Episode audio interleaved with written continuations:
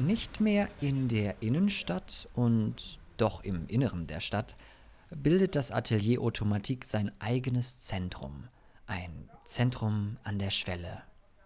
Hier kann es gerade so noch frei sein von städtisch verordneten Schaufenstergestaltungsrichtlinien. Wovon es nicht frei ist, aber auch gar nicht sein will, das ist der Kontakt zu den Menschen, zum Leben in dieser Stadt. Wie praktisch, dass es an einer Kreuzung liegt und aus jeder Himmelsrichtung erreicht werden kann. Aufgetaucht ist es eines Tages zwischen Rottstraße und Schmidtstraße. Oder war es zuerst in Gedanken da?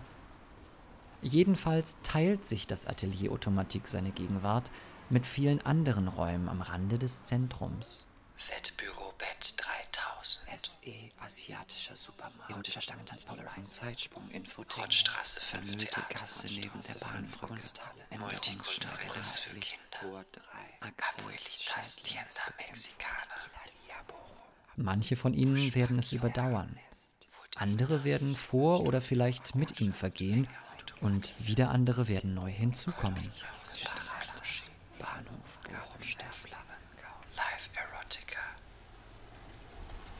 Welche Orte fehlen und welche sind bereits vergangen und vergessen? Welche Praktiken sind mit ihnen verloren gegangen? Welche Praktiken kommen neu hinzu und welche finden ihre Artikulation im Atelier Automatik?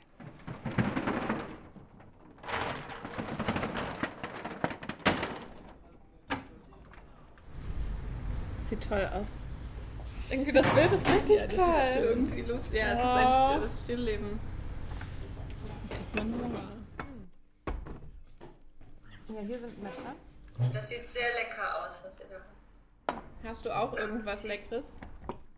Ähm, ich habe hier auch noch was Leckeres. Zum Beispiel sowas. Ja. Und wollen wir versuchen, die Kurve zum Atelier und Romantik zu kratzen? Oder, also ich finde ja auch über No Angels und Abi-Treffen reden auch gut und wichtig. Ja, nee, aber wir sollten die Kurve kratzen auf jeden Fall.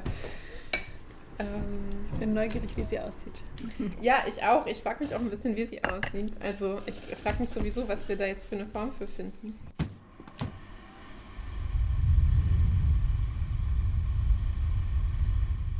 Den Ort hören, ihn hörbar machen. Wo und wann damit anfangen? Was und wer gehört dazu? Wozu ist er da? Gut, also berufliches Zuhause, eine persönliche Begriffserläuterung.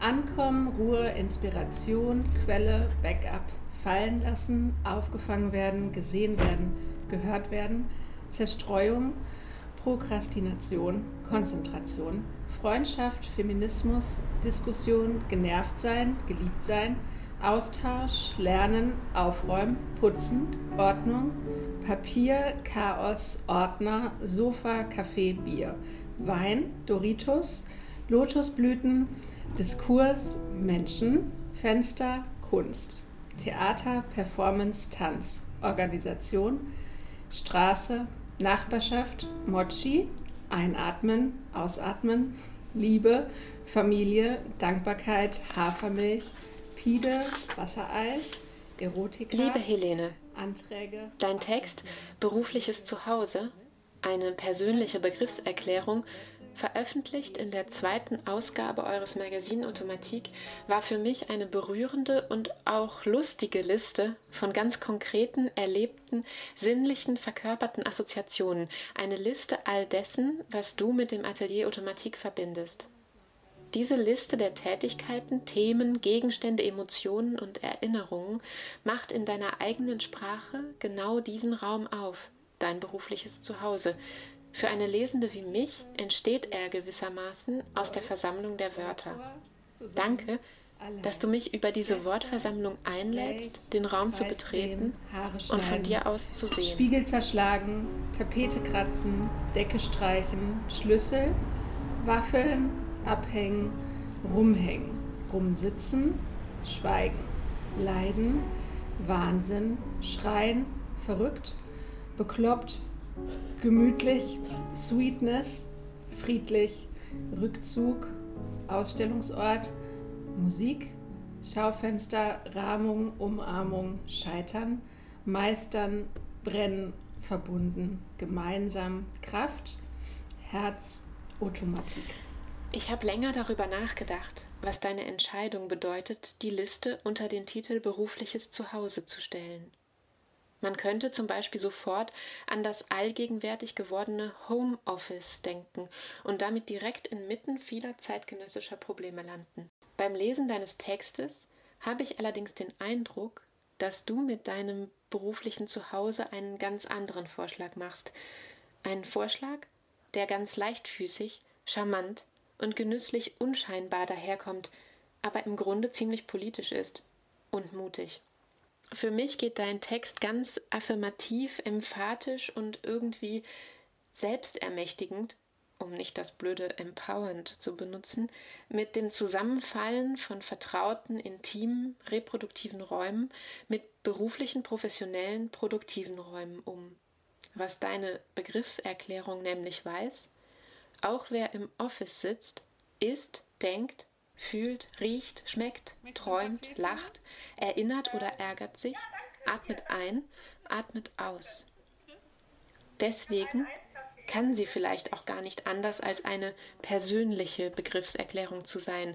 Persönlich und genau darin unglaublich universell.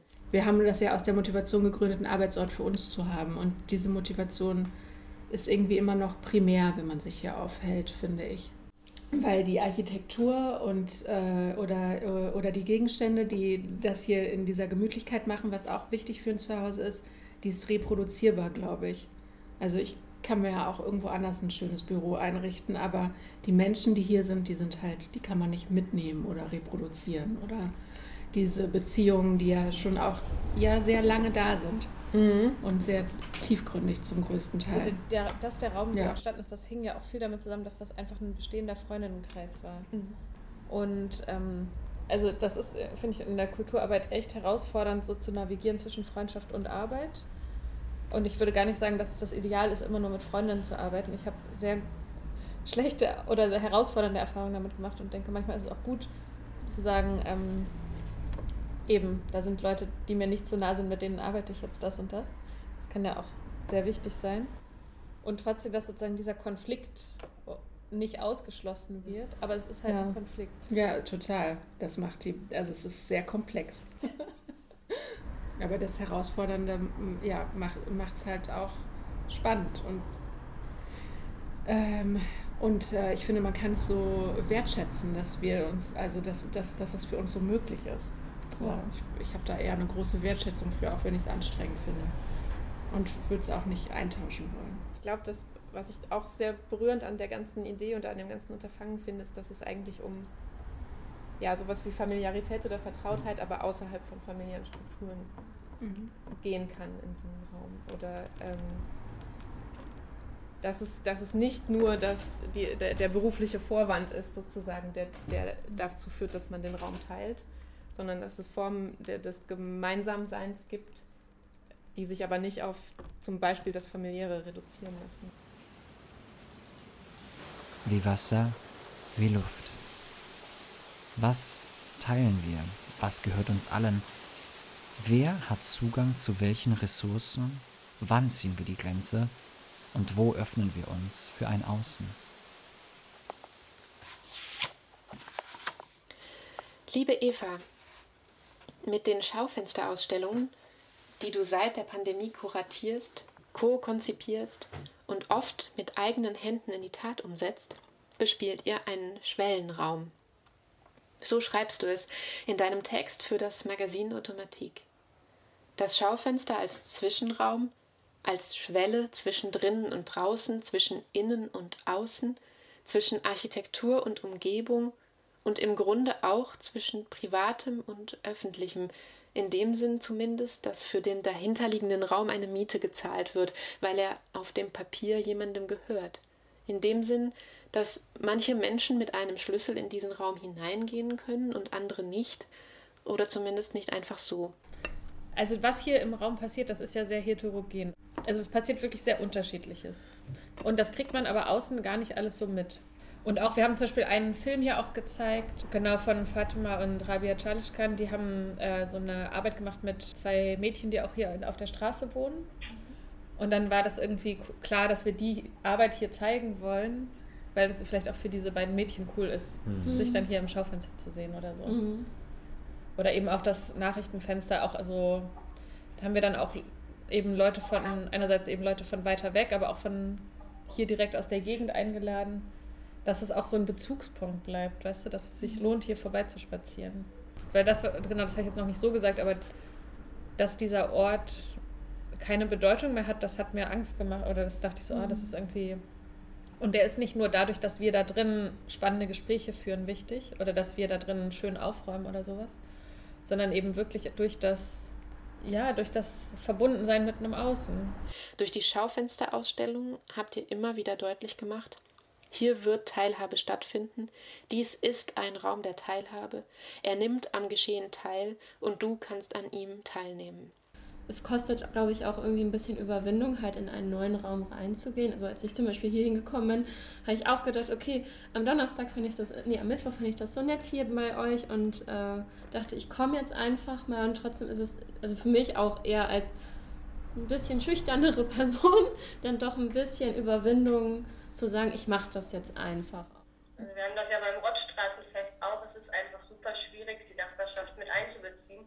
Das ist einfach, das ist einfach eine richtig Arbeit, ähm, die Menschen immer wieder anzusprechen, einzuladen über Briefkasten ein- ne, oder weiß ich nicht, äh, was für Methoden. Aber ähm, so, da probieren wir das ja auch, dass die Menschen aus der Nachbarschaft das Rottstraßenfest mitgestalten. Ein Gemeingut in der Stadt zum Beispiel ist nicht dadurch definiert, dass es irgendwem gehört oder durch ein bestimmtes Gesetz regiert wird, sondern dadurch, dass eine lose und nicht verfügte Gemeinschaft Verantwortung dafür übernimmt, teilhat an der Sorge um und für seinen Erhalt, um und für seine Zugänglichkeit. Sich um etwas sorgen, kümmern, mit Sorgfalt, sortieren, organisieren, ordnen, aufräumen. Ordnung ist super toll, es finde ich so beruhigend, es gibt mir ganz viel Sicherheit. Ähm, ich finde, das, äh, da- das lässt mich durchatmen, ein bisschen vielleicht das Gefühl, was man so kennt, wenn man irgendwo aufs Land geht. Und dann diese krass frische Luft und man denkt so, boah, das durchströmt mich gerade komplett und fühlt sich so gut an. Das habe ich, wenn ich Ordnung habe. Dann kann ich gut atmen. Liebe Katlina, dein ausgefuchstes, effizientes und gleichzeitig einfaches Ordnungssystem schafft und bewahrt Zugänglichkeit. Stichwort Accessibility. Und Zugänglichkeit an sich ist schon ein höchst politisches Thema, wie man sofort merkt, wenn man an Fragen wie die der Ressourcenverteilung denkt oder auch an die der Barrierefreiheit, der Wohlstandsverteilung, der Klassenunterschiede und so weiter. Für die Zugänglichkeit von Dingen und Ressourcen zu sorgen und sie davor zu schützen, dass sie der Zugänglichkeit entzogen werden, ist eine politische Handlung. Also wenn man eine Zugänglichkeit zu den Dingen schafft, die man besitzt, ähm, benutzt man die auch viel eher, als wenn die so unzugänglich sind, weil die so verräumt sind oder so verdeckt oder nicht sichtbar oder so. Das heißt, die Idee ist ja auch alles, was wir hier haben, auch zu benutzen. Ich habe auch, also ich glaube, als das mit dieser Ordnung, ich habe auch irgendwie nicht so richtig gespürt am Anfang, dass das was, also dass mir das einen Raum eröffnet. Ich hatte eher so einen Verdacht, dass mir das einen Raum wegnimmt oder so, wenn jemand anders eine Ordnung herstellt. Und ich muss sagen, als ich zum Beispiel gemerkt habe, wie toll die Siebdruck-Sachen jetzt so sortiert sind und dass die einen festen Ort haben, dass sie da bleiben dürfen, seitdem habe ich dem irgendwie voll vertraut. Also seit ich so gemerkt habe, irgendwas, was für mir wichtig ist, kriegt jetzt einen eigenen Platz und auch einen großzügigen Platz. Hätte ich gar nicht mit gerechnet, dass ich da so viel Platz mit einnehmen darf. Das benutze ja hauptsächlich ich. Dein Ordnen, Adressieren, Etikettieren, Räumen und Verstauen trägt also wesentlich dazu bei, dass dieser Raum als einer funktionieren kann, in dem Differenzen miteinander existieren und sich Raum, Dinge, Ressourcen teilen können. Was Tolles an guter Ordnung oder so ist, man muss nicht immer wieder eine neue Schere kaufen, weil man sie nicht findet, sondern weil man weiß, wo sie ist. Also das ist ja, ähm, das finde ich gut. Weil ich glaube, man ist schnell verleitet in Projekten, wenn man was nicht findet, das schnell nochmal noch mal zu kaufen, Kleber, bla bla. Und wenn man aber erstmal gucken kann, an dem Ort Kleber, sind Kleber jetzt alle? Okay, dann kaufe ich Kleber. Ja. Das finde ich ganz schön. Gemeinwohl, Gemeinwohl, die Gemeinwohlbilanz. Die Gemeinwohlbilanzierung ist das Herzstück der Gemeinwohlökonomie, weil es halt Unternehmen nochmal ganz anderen Blick auf das eigene Unternehmen bietet oder dazu bringt, äh, dazu Stellung zu nehmen. Und die Gemeinwohlmatrix ist aber zentral für diese Berichterstellung, weil es eine Matrix ist aus 20, es ergeben sich 20 Felder, dadurch, dass wir fünf Berührungsgruppen haben, zu denen wir berichten. Weil hier von Berührungsgruppen und nicht von Stakeholdern so in dem Sinne gesprochen wird. Das ist auch eine bewusste Setzung von Sprache. Und dann gibt es vier zentrale Werte. Und dadurch ergeben sich diese 20 Felder. Und dazu gibt es dann wiederum für jedes Feld spezifische Berichtsfragen, zu denen man dann berichtet. Genau. Liebe Fine, mit deiner beeindruckenden Arbeit an der Gemeinwohlbilanz hast du die Praxis des Atelier Automatik in eine Sprache übersetzt, die sonst in diesem Raum nicht oder nur wenig gesprochen wird. Eine komplexe ästhetische, ethische und soziale Praxis wie die eure in die Sprache der Unternehmen, der Buchhaltung und der Betriebswirtschaft zu übersetzen, ist eine ganz schön herausfordernde und knifflige Angelegenheit, für die es viel Weitsicht und Großzügigkeit und Geduld braucht. Chapeau. Also bisher müssen Unternehmen müssen nur eine Finanzbilanz veröffentlichen. Das heißt, sie müssen nur über ihre Zahlen reden, was, was ja schon ein Riesenfehler ist. Und deswegen schlagen sie als äh, schlägt diese Bewegung als Alternative die Gemeinwohlbilanz vor, als das Verbindende, als die Hauptbilanz, sodass die Finanzbilanz nur noch zur Nebenbilanz wird. Und deswegen spricht, also ist, das so diese Begrifflichkeit. Und was aber auch cool ist, wir sind trotzdem in Bochum das erste und einzige Unternehmen bisher, was eine Gemeinwohlbilanz gemacht hat. Und ich finde, dass diese Gemeinwohlbilanz sozusagen den Blick für das große Ganze nochmal so hier reingelassen hat, auf eine Weise. So ein, also mehr nochmal so eine Verantwortung für eben, woher kommen unsere Druckerzeugnisse. In diesem Sinne würde ich vermuten, dass du mit der Arbeit an der Bilanz auch den Horizont eures Raumes erweitert, Dinge und Verhältnisse sicht- und sagbar gemacht hast, die so bisher noch nicht zur Sprache gekommen waren. Außerdem hast du, und das meine ich ganz affirmativ, gewissermaßen ein institutionelles und formalisiertes Wissen gestohlen, das der Betriebswirtschaft nämlich, auch wenn es sich natürlich um eine alternative Betriebswirtschaft handelt, und es an einen Ort gebracht, dem es eigentlich so nicht zur Verfügung steht. Und das ist eine großzügige Geste.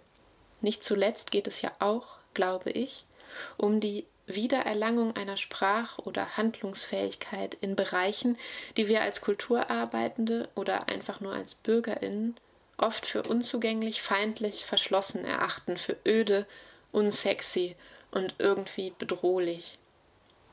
Das erinnert mich an die zahlreichen Lawmaking von unten Prozesse, die zurzeit rund um den Globus stattfinden.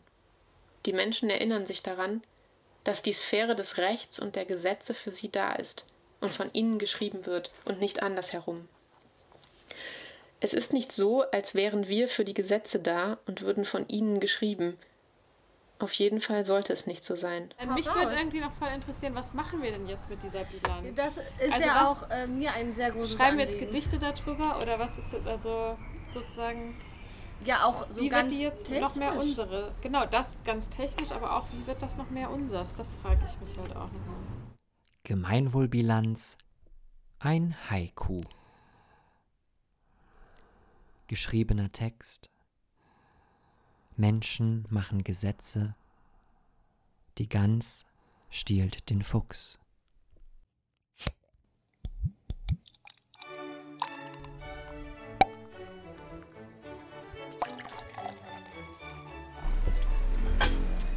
Samira hat Cappuccino bestellt. ich nicht. Oh, ich liebe es. Ja, also professionelles Abhängen, das, ähm, das habe ich halt mit Ruth zusammen entwickelt. Oder beziehungsweise mit unserem Theaterkollektiv Meine Wunschdomain. Weil ich glaube, dieses Theaterkollektiv Meine Wunschdomain ist sehr aus so einem Abhängen generell entstanden. Also, dass wir einfach Zeit miteinander verbracht haben. Und ähm, dann so gemerkt haben, ach, wir haben irgendwie so Interessen wie Orakel oder, weiß ich nicht, Universum. Und haben dann wie so aus Jux oder ich weiß es nicht mehr so genau das so angefangen, mal so zu ähm, irgendwie so mal als künstlerische Praxis oder so umzusetzen. Und dann hat das irgendwie ziemlich gut geklappt und dann sind wir da so ein bisschen drauf hängen geblieben, so auf diesem Orakel. Und, ähm, und dann haben sich so Fragen entwickelt, so wie wollen wir denn eigentlich so miteinander arbeiten oder so. Und ich, weil Ruth und ich dann auch beide volle Terminkalender haben und dann war immer, dann kam es immer öfters, dass wir wie so Wiederaufnahmen hatten oder so und dann haben wir die am Anfang wirklich nur so terminiert, dass man sich so trifft, Text durchgeht und dann geht's schon los. Und das waren dann so die Shows, die so eher weniger Spaß gemacht haben. Und dann haben wir so darüber nachgedacht und dann war so, nee, eigentlich brauchen wir wie so einen Tag, wir brauchen ein Frühstück und wir brauchen nicht nur so, weiß ich nicht, so ein Toast sich reinschieben, sondern so the more dekadent, desto besser irgendwie so. weil wir das halt irgendwie, weil das dann für uns eine Form von Luxus eben ist oder so. Also etwas, wo wir so beide merken, das tun wir jetzt, um uns so was Gutes zu tun. Und, ähm, und dann haben wir das auch meistens so damit verbunden, so zu fragen, wie es so geht oder halt auch so mit so privaten Kram oder so. Und ähm, ja, ich weiß auch nicht. Und dann haben wir so angefangen, das halt dann auch nochmal verstärkt immer so als professionelles Abhängen so zu, zu beschreiben. Und dann immer, irgendwann haben wir auch angefangen, das einfach immer öfters auch so mal so zu droppen oder so. Liebe Julia, mit deiner Kunst und existenzästhetischen Praxis des professionellen Abhängens haben wir es, glaube ich, mit einer Denkbewegung zu tun, die die neuzeitliche und westliche Trennung von Eukos und Polis von Privatem und Öffentlichem, von Individuum und Gesellschaft, von Familie und Staat und allen weiteren machtvollen Dualismen, die sich davon ableiten, unterläuft, aufweicht und sprengt. Das professionelle Abhängen ist eine großzügige Raumzeit für die Beziehungen, die uns ausmachen, für die Beziehungen, die wir mit unseren Kolleginnen pflegen, aber auch für die Beziehungen, in die wir uns heute und jetzt eingebunden fühlen zu Menschen, Dingen, Fragen, Problemen, Ereignissen und so weiter. Das professionelle Abhängen ereignet sich in einer generösen Zeitgeste, in einem Überschuss, einem Mehr von Zeit und nicht in einem weniger. Es braucht das professionelle Abhängen genau deswegen, weil es als Luxus verschrien oder als Banalität abgetan würde. Das sind die geschickten Moves des kapitalistischen Systems, einem ein schlechtes Gewissen einzujagen. Nur handelt es sich ja um einen Luxus, der nichts mit Geld zu tun hat, jedenfalls erstmal nicht. Und das ist für den Kapitalismus schon ein Problem. Keine Ahnung, wenn ich gut abgehangen habe und gut bei mir bin, dann muss ich nicht direkt auf Amazon das kaufen. Das finde ich halt auch irgendwie total wichtig. Also, Johanna Montanari hat das mal so äh, genannt, oder hat das mal so gesagt, so Freundschaften äh, sind so mit die wichtigste Waffe gegen den Kapitalismus.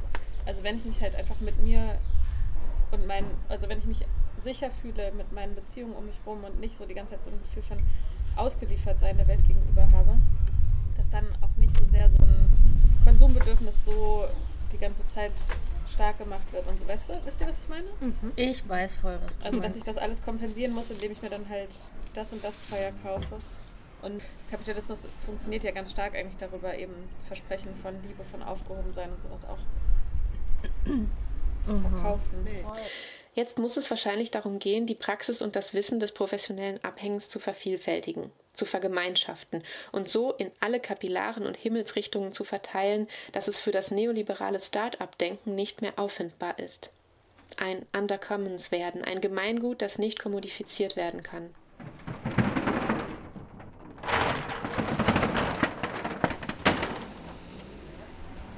Spiegel zerschlagen, Raum schaffen, ausstellen, in Beziehung sein, in Beziehung setzen, übersetzen, ordnen, Sorge tragen, stehlen, teilen, eingrooven, abhängen, orakeln, Wissen verstreuen und verstecken. Die Liste der Praktiken bleibt fragmentarisch. Zu kurz war der Einblick zu digital die Reflexion. Doch wie lässt sich dieser Ort dokumentieren, wenn nicht über die Beschreibung seiner Praktiken? Vermutlich gar nicht.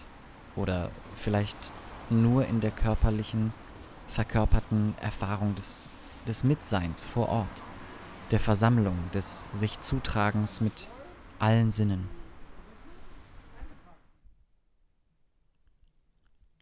Atelier Automatique Versuch einer dokumentarischen Anverwandlung von Kniep und Krempels und allen anderen. Bochum 2022